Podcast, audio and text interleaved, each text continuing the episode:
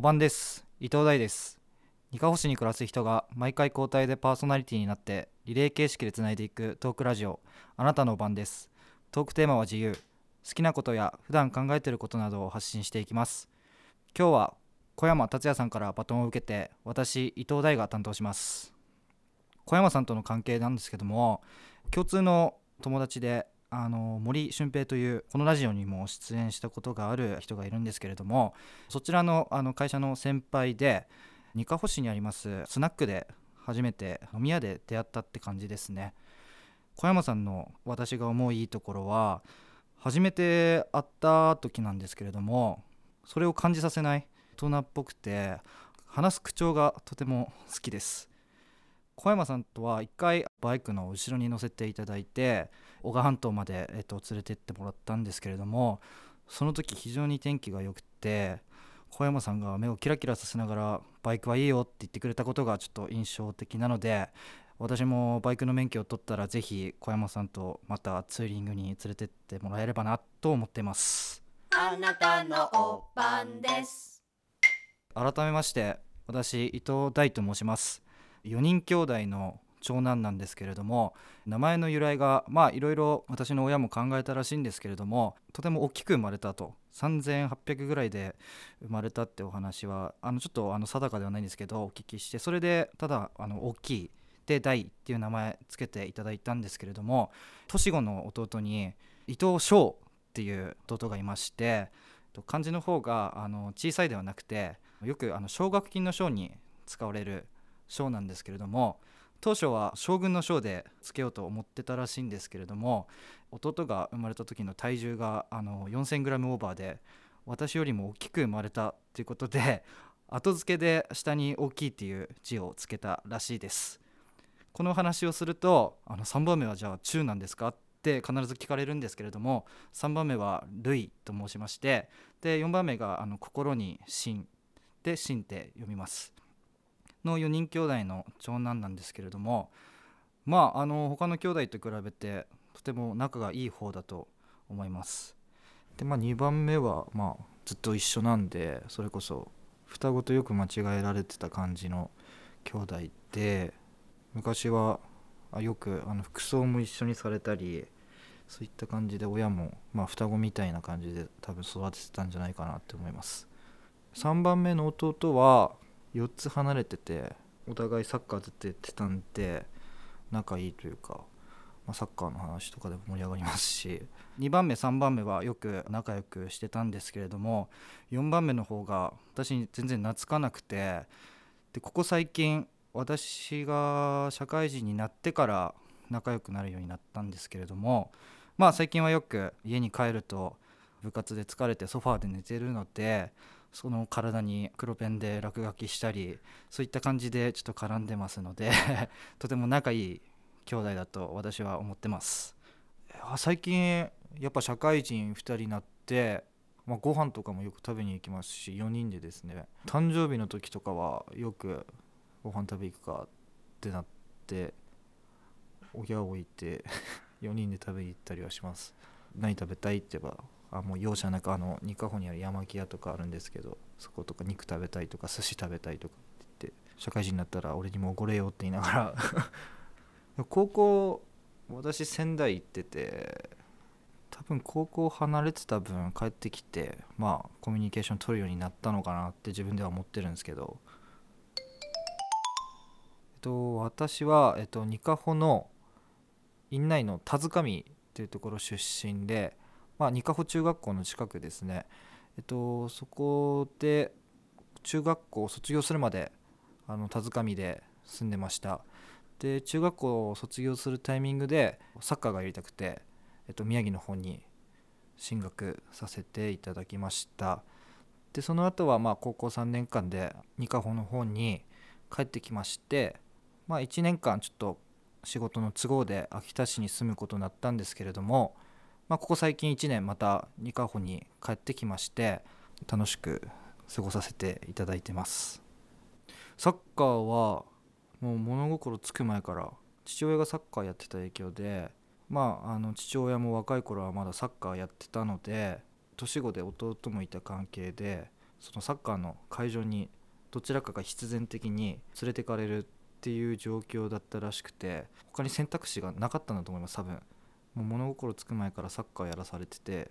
まあ、気づいたらもうずっとこの年まで今もあの会社のチームでサッカーやらせていただいてって感じでもうずっとサッカーサッカーの22年間です。なんでサッカー始めたのって聞かれるんですけどやっぱり物心つく前からもうずっとサッカーボールがあってよく写真とかも見るんですけどちっちゃい頃のサッカーボール蹴ってる写真とか多くてあこの頃からやってたんだっていうのはあります。嫌になった時はないですね。死っていうならサッカーやっててわこれサッカーやめたいってなったのは保育園の頃なんですけど友達とで室内でボール蹴って遊んでたんですけど思いっきり蹴ったらガラスに当たっちゃってそれでガラスパリーンって割れちゃったんですよ。それで泣いた記憶があってわあやっちゃったみたいな。当初ガラス割るって経験が初めてだったのでまあ先生たちは逆に褒めてくれてすごいよそんなガラス割るまで飛ばしてみたいな。で当初の私はもうずっと泣いてた記憶があります。ね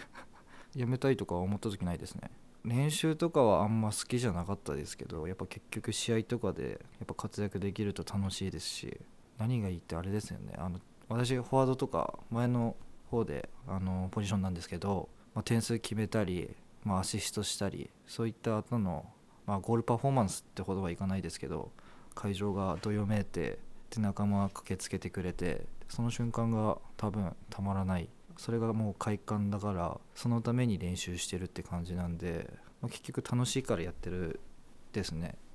中学卒業するタイミングまではまあプロ目指してたんですけどやっぱ高校3年生とかになった時にまあレベルの差がもうすごくてそんなアマチュアで強いチームには行こうと思えば入れたんですけどやっぱりプロ行きたかったなってのもあったんでまあ秋田に帰ってきて就職したんですけど高校私仙台行ってて一応仙台育英で結構昔は強かった感じの話は聞いてて、まあ、最近でもまあ有名な選手権とかも宮城県代表として出てたのでで監督もこう有名な方で絶対ここに行ったら面白いってなってまあ試合に出れる出れない関係なしにいろんな県外からもすごい選手集まってきますし当初秋田県に人工芝でサッカーできる高校がなかったあるんですけど、まあ、環境もすごくいいですしそういうのあってまあ仙台の方に 行こうってなったんですけど練習会に自分から出向いて地方から仙台育英の練習会に集まってでそこで目に留まればお声がけしてもらえるっていう環境だったんですけど北は北海道南は沖縄の石垣島で寮生活だったんですけど寮も結構いろいろあってアパートみたいな寮とあとちょっと学校から離れてる寮とで私たち学校に一番近い寮だったんですけど、まあ、3つぐらいに分かれててその中の10人がそのラグビー部の寮に入れられたって感じだったんで当時の日光上の先輩とかはすっごい怖くて本当にあの漫画で見るような、まあ、言い方は悪いですけどあの柄の悪い先輩方多くて怖かったですね。見た目も怖いですし寝起きの朝とか本当に怖くて道って右側歩くじゃないですか。普通まあどっちでもいいんですけど普通に真ん中こう歩いてきてわ怖と思って。まあそういうのも最初の23ヶ月ぐらいで結局面倒見のいい先輩ばっかりですごい仲良くしてくれて寮生活楽しかったですね。家に帰って友達がいるっていう感覚が初めてだったのでもう寝る時もご飯食べる時も朝起きた時もずっと友達がいるっていうのはすごい楽しいし帰ってからもまあ暇になることがない。私は全然嫌ではなかったです。はい。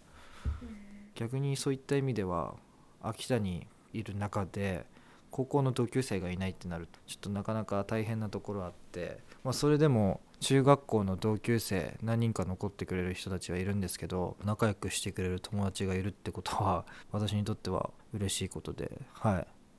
あのまあラジオに、まあ、よく誘ってくれたり誘えば一緒に遊んでくれたりしてるんでありがたいと思います。魅力を語ってくださいって言われればあんまり出てこないですけどでもやっぱり高校3年間もそうですし秋田市に住んでる時も頻繁に帰りたい帰りたいってはホームシックなわけではないんですけど行ってていざ帰ってきてもやっぱり家にいることは少なくて友達とどっか出かけたり何もないんですけどやっぱり出かけてそれこそもう本庄には行ったりしないですし秋田市にもわざわざ行ったりしない二カ保県内でよく遊んだりしてたので何がいいって聞かれると答えられないですけど二カ保にいる人が好きなのかもしれないですね。二カ保で遊ぶっつってもご飯食べに行って最終的にたどり着くのが潮風公園っていうあの公園ですね。そこで海眺めたり車にボールとか積んでるんでサッカーしたり野球したりどうでもいい話したりそういう時間がやっぱり一番好きですね。うん。正直やっぱり東京とか私住んでた宮城に比べたらやっぱり栄えてないですし人も少ないですし、まあ、店も少ない。まあやっぱそこと比べちゃうとやっぱり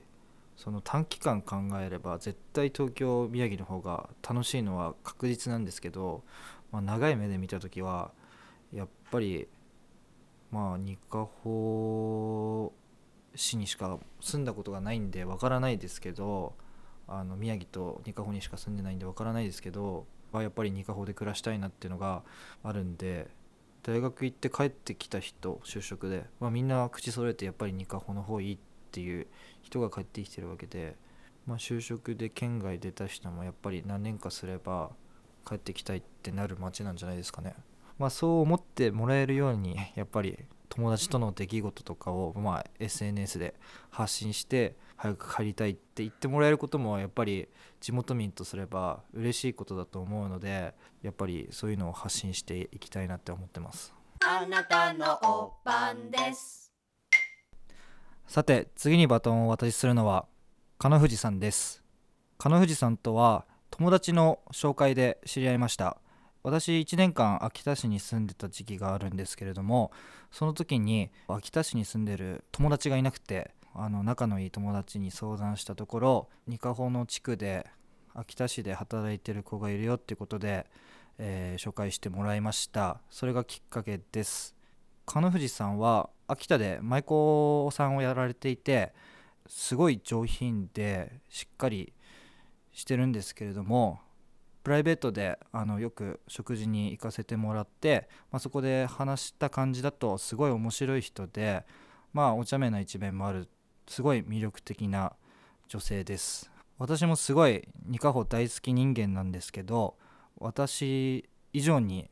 ニカホのことを大好きで自分の仕事に誇りを持ってあの取り組んでるとても素敵な方となってますので金藤さん次のラジオよろしくお願いいたします。ということで今日のお晩は伊藤大でした。次回は来週金曜日更新です。お楽しみに。